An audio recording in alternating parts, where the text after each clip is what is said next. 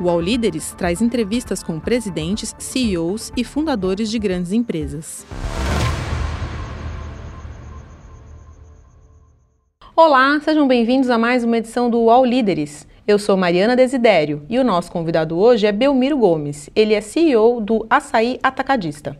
O Açaí foi fundado em 1974 em São Paulo. Hoje tem mais de 280 lojas pelo país. Em 2022, a rede teve faturamento de 60 bilhões de reais. Belmiro, seja bem-vindo. Obrigado, agradeço o convite, você, Mariana, e ao All Líderes. Prazer hoje estar falando com você. Belmiro, é, o açaí teve um período aí até 2022 é, de bastante crescimento, né, a, é, abertura de novas lojas, principalmente aí em, junto com um momento de alta inflação, né, que as pessoas estavam buscando economizar. Qual que é o momento do açaí hoje em que a inflação está um pouco mais controlada? Ele segue ainda numa trajetória de crescimento. Assim, nos últimos, para você ter uma ideia, na última década nós tivemos um crescimento médio de 28% ano sobre ano. Né? Acho que aí nós, é, é preciso separar em dois momentos. Né? Um, que é o quanto o canal de atacarejo cresceu no Brasil, ele se tornou hoje o canal que mais abastece os lares brasileiros, é o que tem tanto a maior taxa de penetração nos domicílios brasileiros, o canal, como também a maior participação em venda de alimentos, uma vez que ele atende desde pequenos comerciantes, restaurantes, lanchonetes, padarias, pizzaria, assim como também o consumidor final. Então esse crescimento ele vem muito forte na última década se firmando. Durante o período da pandemia nós tivemos, assim o Brasil, assim como outros países, uma alta da inflação dos preços alimentares, uma busca também concomitante a isso de preço baixo por parte da população, que fez com que a companhia tivesse altas taxas de crescimento. Fora isso, nós fizemos um movimento, acho que muito relevante no final de 2021, que foi a aquisição do parque de lojas, a maior parte dos hipermercados do Extra.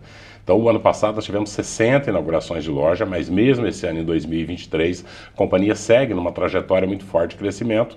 Inaugurando esse ano, nós devemos inaugurar em torno de 26 a 30 novas unidades, grandes unidades, continuando a investir, continuando a crescer. E pensando no consumidor que tem uma escolha, né, que pode escolher um pouco mais de conveniência, é, eu, talvez o atacarejo, ele, para alguns desses consumidores, ainda tenha uma imagem de que é, não é uma experiência de compra assim tão incrível, ou que não tem tanta variedade de, de, de marcas, ou às vezes não encontra um produto mais sofisticado ali naquela loja. Como que vocês, é, como mudar essa imagem, né? E, e como que vocês fazem para atender esse consumidor? Isso vem sendo feito ano sobre ano, né? principalmente onde o atacarejo surgiu, que foi na periferia da Grande São Paulo. Né? Você tem muitas vezes uma imagem de que podia dar preço bom, mas não dava uma experiência de compra muito boa, que acabava sendo um calcanhar de Aquiles da operação. Mas isso já faz alguns anos que se vem numa estratégia, no caso do açaí, a gente vem trazendo as lojas para regiões centrais, investindo muito em ambientação, experiência de loja. Praticamente tudo que nós ganhamos em termos de inovações tecnológicas, que teve redução de custo, nós reinvestimos em preço. Então hoje há um equilíbrio muito forte entre experiência de compra e preço baixo.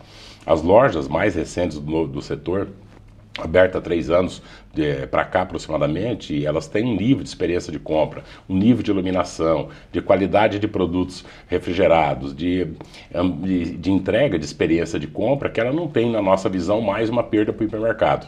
E mesmo em termos de sortimento, né, para ter uma ideia, enquanto há seis anos atrás nós trabalhávamos com 6 mil SKUs, hoje, dependendo da região onde a loja está inserida, ultrapassa os 10 mil. Para ter uma ideia, o índice de sortimento comparado ao hipermercado, o sortimento comum, no atacarejo hoje é 98% do hipermercado. Então houve uma evolução muito forte e muito rápida. E, e, e, nessa parte dos produtos sofisticados, eu sei que em algumas lojas vocês têm corredor de vinhos, continua isso e vocês têm, têm, têm intenção de expandir esse tipo de iniciativa para todas as lojas?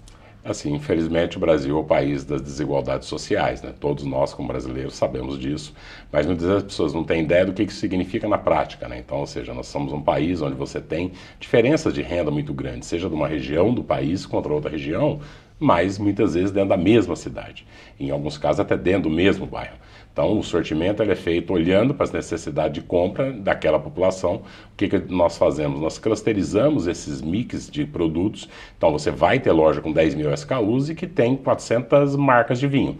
Até porque muitas vezes tem muito restaurantes em volta, 400 rótulos disponíveis.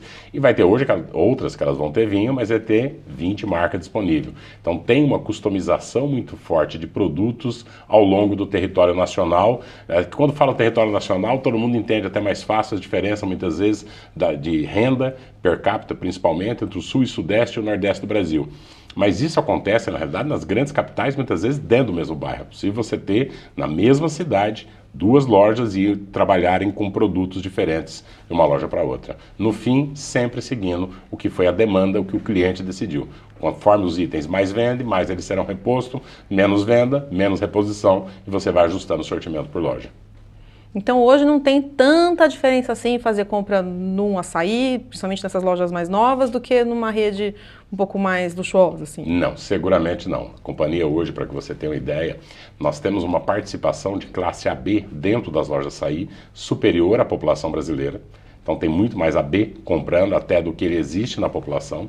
É, essa imagem, talvez, que tinha das lojas de periferia era muito forte em São Paulo. Quando a, nós expandimos para o interior, ela já foi com lojas muito mais modernas. E a aquisição recente do Extra foi exatamente para poder conseguir os pontos para colocar esse modelo de loja, uma vez que organicamente detectar terrenos, aprovar, principalmente o tempo de aprovação legal poderia ser um pouco mais elevado. Então, de fato, isso já era um objetivo da companhia, trazer esse modelo de loja para estar mais próximo dos consumidores.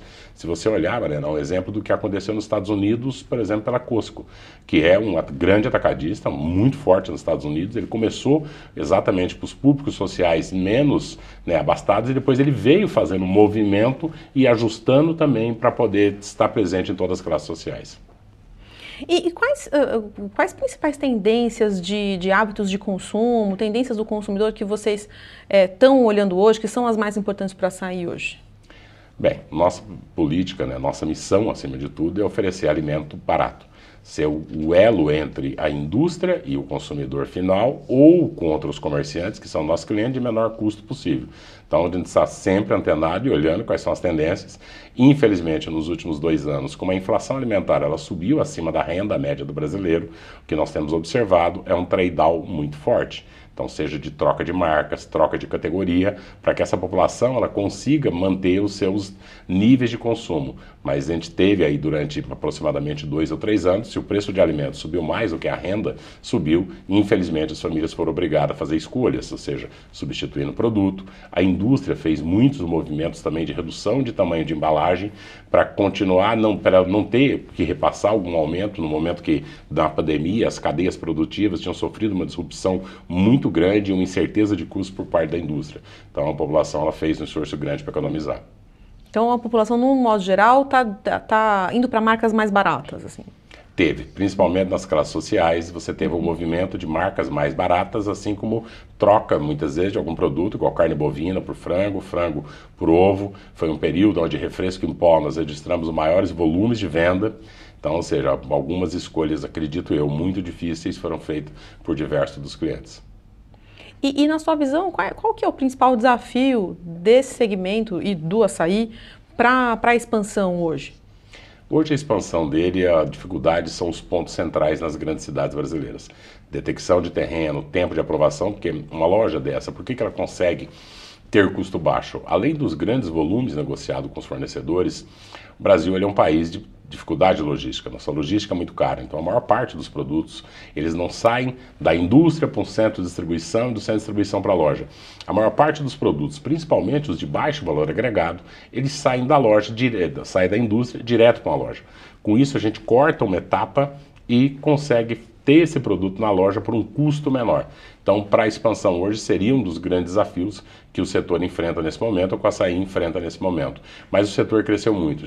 É, hoje no Brasil, aproximadamente, o setor como um todo tem em torno de 2.500 lojas. Nós temos mais de 280 lojas, temos 30, mais de 30% de participação desse mercado.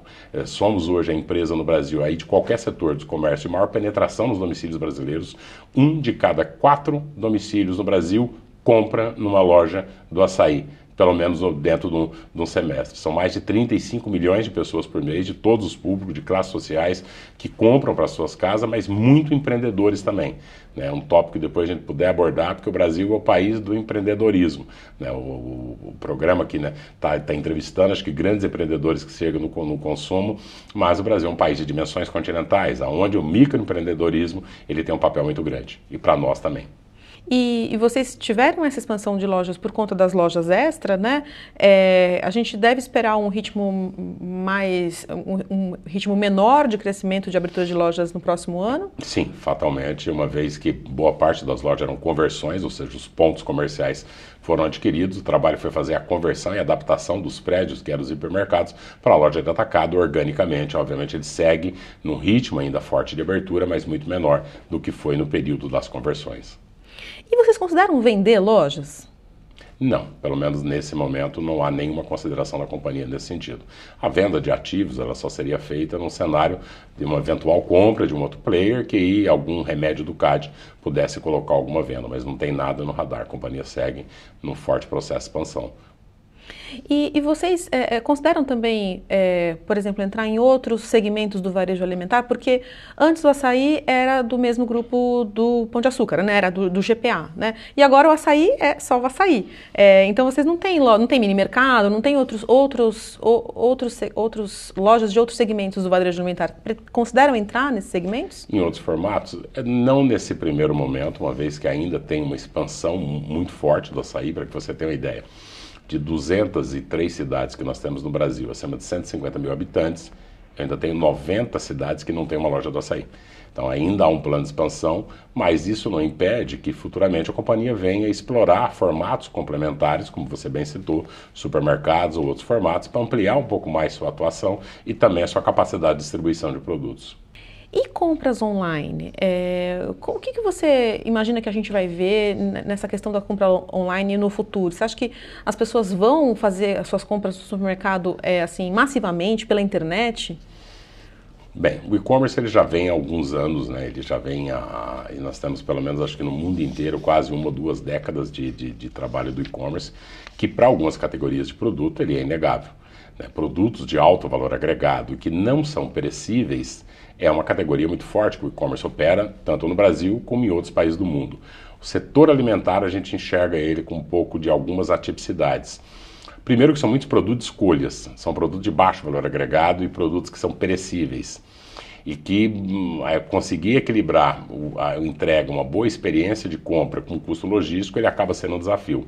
Nós temos parceria com dois Last Mile, Corner Shop mesmo é uma delas, Rappi, também trabalha conosco, para o cliente que ele quer pagar a taxa, ele pode pagar a taxa e pagar pela comunidade. Mas ainda nós vemos ainda que não tem uma fórmula, isso nem no Brasil, nem no mundo, para uma boa entrega do produto alimentar. Então, por exemplo, o que é um bom quilo de tomate?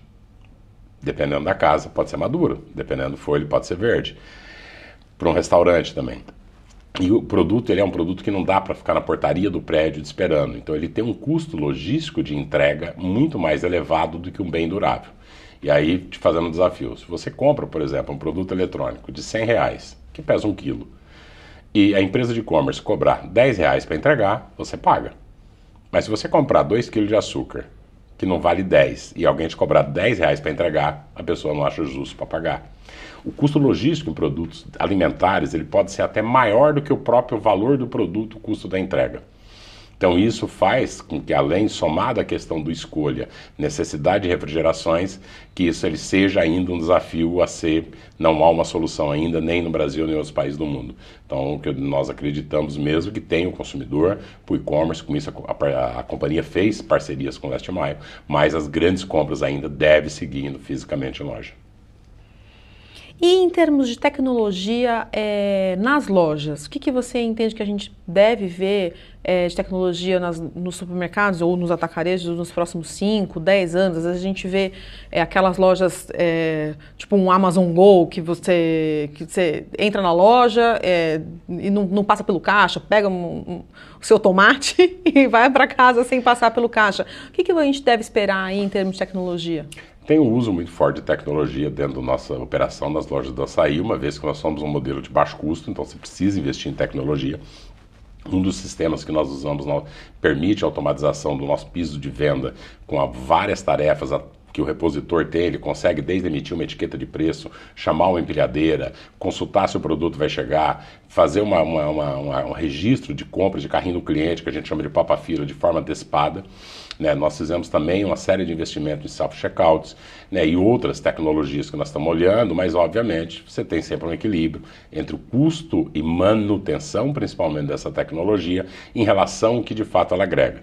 Então, acredito que deva ter até uma redução do custo, que são as câmaras sensoriais, que elas conseguem detectar a pessoa e o que ela está comprando.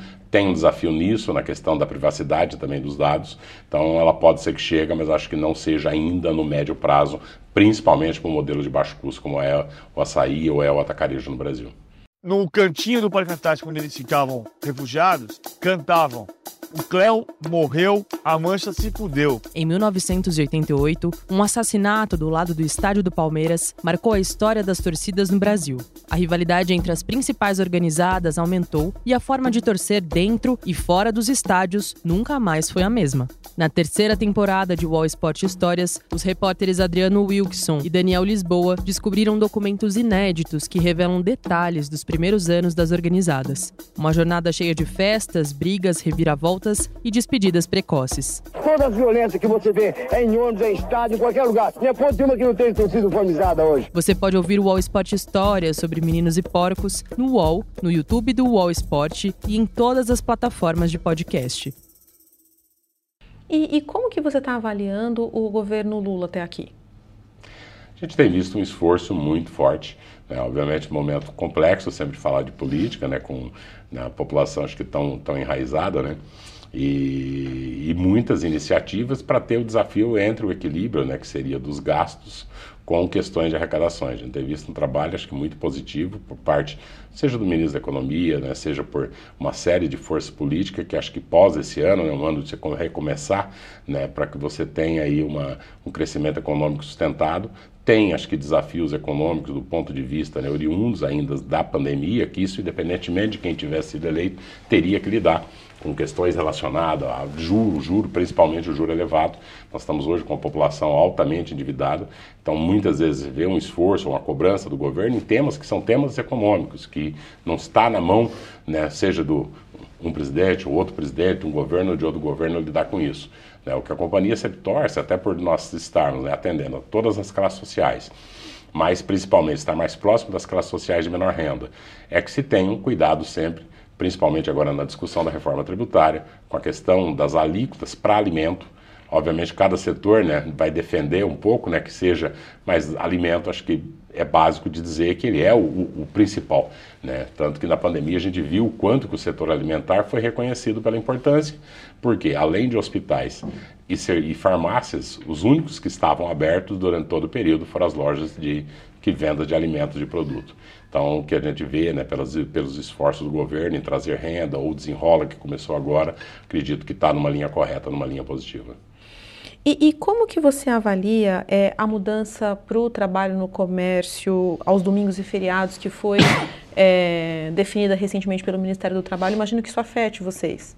Afete e no fim, né, se terminasse essa medida acabar virando, ela vai resultar em mais custos. Primeiro, né, as pessoas não têm tanto tempo disponível para ir no supermercado como tinha antigamente. Então, muitas vezes, o sábado e o domingo, principalmente na população de baixa renda que você tem, né, é o único dia talvez disponível para que a pessoa consiga ir fazer suas compras. Da mesma forma que durante o período da pandemia, nosso setor ficou aberto durante todo o tempo, junto com os hospitais e com as farmácias, a alimentação você também tem essa questão. Você tem hoje uma quantidade de mulheres muito maior no mercado de trabalho. Você tem, ou seja, que precisa também, ou seja, seja homem, seja mulher, que seja quem for fazer o abastecimento, ele não tem tempo durante a semana. Muitas vezes o domingo é o único dia necessário. A negociação com, nós, com os sindicatos, da forma que está proposto, a gente vê como um pouco de retrocesso, porque isso poderia gerar tanto custos como dificuldade. Ah, nessa cidade eu posso abrir, nessa cidade eu não consigo abrir, numa outra eu vou conseguir fazer para as redes operar, e isso vai gerar mais custos, provavelmente, e nesse caso quem é prejudicado é o consumidor final. E, de novo, defendendo um pouco, obviamente, meu papel de defender meu setor, a gente vai entender que o setor alimentar poderia estar aberto tanto no sábado como nos domingos, dado que já existem as regulações trabalhistas, questões de jornadas, questões de descanso remunerado, de forma que você não tenha uma sobrecarga dos trabalhadores que trabalham no setor.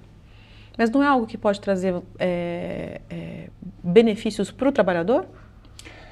Pelo menos as experiências que se tinha acabava não sendo isso. E gera um nível de complexidade ou talvez de não incerteza para as empresas que você acaba gerando um pouco mais em custo.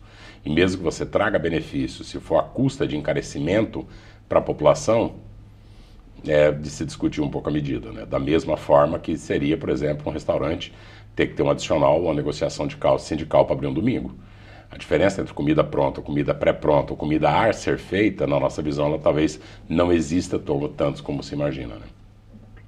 E no final de 2022, é, a gente teve o caso de uma funcionária do açaí que acabou urinando enquanto trabalhava por conta de um, um, um, erro ali de não ter permissão para ir ao banheiro. Né? E na época o, a empresa falou que ia analisar o caso e etc. Eu queria entender de lá para cá é, o que, que, mudou do ponto de vista dos processos dentro do açaí para que esse tipo de coisa não aconteça mais que primeiro, né, foi um, infelizmente um episódio lamentável, né, a operadora de caixa, né, assim, ela está sujeita a uma chefia e por mais treinamentos muitas vezes que você faça, as pessoas podem, né, o líder ali ele tem a decisão, a tomada de decisão no momento. O principal trabalho, dado que os protocolos, os processos da empresa sobre a questão da saída das operadoras de caixa, ele já estavam muito bem escrito, que a gente teve uma inobservância por parte da chefia, que foi feita uma medida punitiva dentro desse sentido, e voltamos a investir muito forte em treinamento, capacitação e alguns outros processos sistêmicos para garantir que uma situação como aquela ela não volte a se repetir. Nós temos hoje aproximadamente 80 mil colaboradores, né, uma boa parte, a maior parte deles são de, composto de operadores e operadoras de caixa, aproximadamente 25 mil ou 30 mil, se eu não estiver enganado, posso estar dando o um número errado. Mas, é, obviamente, é a pessoa que o cliente ele passa na loja sem ver o gerente, mas não passa sem ver o operador. Então, foi um fato, de fato, muito lamentável que as empresas, a empresa tomou as providências para que isso não voltasse a repetir. E, e, quais medidas que o açaí tem adotado é, do ponto de vista da, da inclusão e da diversidade, para ampliar a diversidade dentro do, da empresa? Bem, esse tema, obviamente, ninguém acho que nunca está em nota 10, porque ele está, mas a gente tem um orgulho muito forte. Para que você tenha uma ideia, nós somos uma das únicas grandes companhias que PCDs a gente tem acima da cota legal. Nossa é de 5,4. É muito difícil alguma companhia chegar a 5. Né? Nós temos hoje 42% da nossa liderança feito de públicos, né? do público negro ou pardo. Então, você já é uma quantidade. A companhia tem feito um esforço muito grande através da nossa universidade. Nós temos uma universidade a sair. Para que você tenha uma ideia, somente o ano passado nós contratamos 18 mil colaboradores novos. Então, a quantidade de que nós investimos hoje em treinamento, capacitação, formação de pessoas, de cursos, não somente de processos, mas temas ligados principalmente à inclusão e diversidade, seja ela racial, seja ela por opção sexual, é muito forte dentro da companhia. Isso faz parte. Aí, talvez eu poderia resumir de uma frase que eu uso muito nas reuniões, que talvez seja até mais, mais simples de comunicar que a frase para as pessoas, porque né, você também no tema né, de diversidade, no tema de inclusão, você precisa sempre também estar mudando viés, estar conquistando as pessoas. E a frase é bem simples. Nós abrimos a porta das lojas para atender todo mundo, independente de cor, raça, preferência sexual, religião, política. Da mesma forma, se nossas portas das lojas eu quero vender para todo mundo, eu quero também que todo mundo esteja dentro da companhia, trabalhando para dentro da companhia. Dessa forma que a gente enxerga, encara o trabalho de diversidade. E você já, já no início da sua vida, né? Você já trabalhou vendendo sorvete, já engraxou sapatos, já foi até boia fria, né? Exato. É, como que essa, essa sua experiência, esse seu histórico, é, como que ela influencia o, o seu papel de, de liderança hoje no açaí? Acredito que muito. É uma história que eu tenho muito orgulho. De fato, eu fui boia fria, já fui sorveteiro. Né? A gente começou né, é, muito novo trabalhar. Então, no fim, né, tivemos uma, passar por dificuldades, né, isso cria uma visão e, obviamente, uma empatia, porque essa preocupação tão grande de formação e capacitação de pessoas. Né, muito dessa preocupação, por exemplo, nós investimos muito em programas, nos programas de trainee, que, no fim, né, eu vejo que o crescimento do açaí ele precisa ser repartido com os colaboradores. Né, e é um setor difícil, o comércio que trabalha exatamente no sábado, no domingo, à noite. Então, um dos, dos lemas que nós temos é fazer com que o crescimento do açaí signifique o crescimento das pessoas. Ter uma ideia, nós fizemos agora a 11 13ª turma de trainees, foram mais de 6 mil pessoas treinadas. Na última edição da academia, saí para microempreendedores, que é um público externo, foram mais de 3 mil empreendedores treinados. Então, na nossa, meu, tem, isso me dá acho, uma visão um pouco mais de empatia, seja com o nosso público, que está trabalhando, né, as pessoas, os colaboradores de loja, mas também o público que nós atendemos e um pouco de quem passou o aperto ou situações de ter essa busca por vender alimento a preço baixo, né, porque a gente sabe muitas vezes né, que quando o assunto né, ligado né, às necessidades sociais, o estrado de fome, está sendo discutido por classes sociais mais abastadas, uma coisa é saber, outra coisa é ter passado e ter sentido. Né? E muitas vezes, para quem passou, isso dá um pouco mais, acredito, de empatia na hora de lidar com esses temas mas é algo que a gente se orgulha bastante e espera sempre servir de inspiração também para as pessoas e colaboradores, né? uma vez que uma companhia é feita de pessoas e de exemplos. Mais até do que a gente fala, a forma como a gente vai agir e vai tocar o dia a dia da empresa vai formar também essa liderança. Vai chegar um dia, todos nós vamos temos começo, temos meio temos fim, que outras lideranças dentro dessa cultura e dentro desse espírito que a gente se orgulha muito hoje de ter feito, de ter construído, vão seguir. A gente quer sempre que sejam pessoas formadas dentro de casa.